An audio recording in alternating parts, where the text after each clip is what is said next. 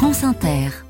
6h17, l'esprit d'initiative navigue entre Loire-Atlantique et Ille-et-Vilaine cette semaine. Bonjour Cécile Bidot. Bonjour Mathilde. On commence côté breton, à Redon, où est née l'agence des facteurs humains. Ce n'est pas une association, c'est un concept poétique selon les mots du fondateur Vincent Berthelot.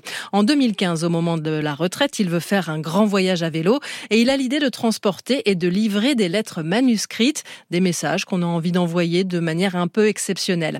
Aujourd'hui, il y a une centaine de facteurs humains à travers la France. Au gré de leur voyage à vélo, en train, à pied, ils déposent ces plis à leur destinataire. Alors si on a envie de porter une, faire porter une lettre, on écrit à l'agence des facteurs humains, et on trouve une petite adresse euh, mail et on dit simplement, ben voilà, j'habite quelque part et je veux envoyer une lettre quelque part. Peut-être qu'un jour, quelqu'un téléphonera pour dire, ben moi, je veux bien venir chercher cette lettre et j'irai la porter. Parfois, ça met euh, des semaines, des mois, voire des années. L'agence a quelques promesses de messages qui ont plus de deux ans qui n'ont pas encore trouvé de messager parce que personne ne faisait cette route. C'est un contre-pied total à l'instantanéité. Euh, on est ailleurs. Vincent, qui roule sur un vélo couché, a arrêté de compter les kilomètres à 20 000. Dans sa sacoche rouge, il a porté au moins 200 lettres. Bah, J'ai porté une lettre ce week-end. C'était un tube de pommade à l'intérieur duquel il y avait un message.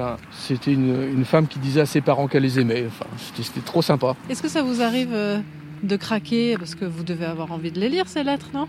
Jamais. J'ai un métier, moi, madame. Une éthique.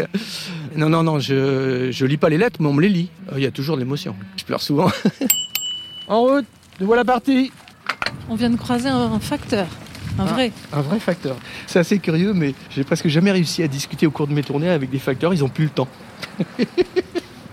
Ces lettres livrées à domicile sans prévenir sont la plupart du temps l'occasion de retisser des liens avec des gens que l'on a perdu de vue. Blandine et Michel ont fait appel plusieurs fois à l'agence. Quand on écrit une lettre, il y a un style et puis ça reflète la personne. On fait au plus court avec les SMS. Et alors le fait que vous ne sachiez pas quand votre courrier va arriver, c'est pas un problème ça? Ah oh non, c'était pas du tout urgent. C'était comme il dit Vincent, important mais pas urgent. Des choses qu'on a envie de redire, qu'on s'est pas dit dire aussi qu'il compte pour nous. Et alors vous, à votre tour, vous allez devenir facteur humain alors? Rien qu'une fois, euh, connaître cette émotion de, de, frapper à la porte et de dire voilà, il y a quelqu'un qui a pensé à vous et qui souhaitait vous remettre une lettre. Mais si elle n'est pas là, j'ai compris que ce n'était pas très grave parce que le facteur sonne toujours trois fois, il revient. Et parfois même, il vous chante une chanson d'Anne Sylvestre, presque un hymne de l'agence des facteurs humains. J'ai pris les chemins du vent et pas les grandes routes. Je me suis trompé souvent, sans doute. J'ai pris Je suis sûre que votre chronique, Cécile Bidot, aura donné envie à certains auditeurs de faire appel à cette agence des facteurs humains.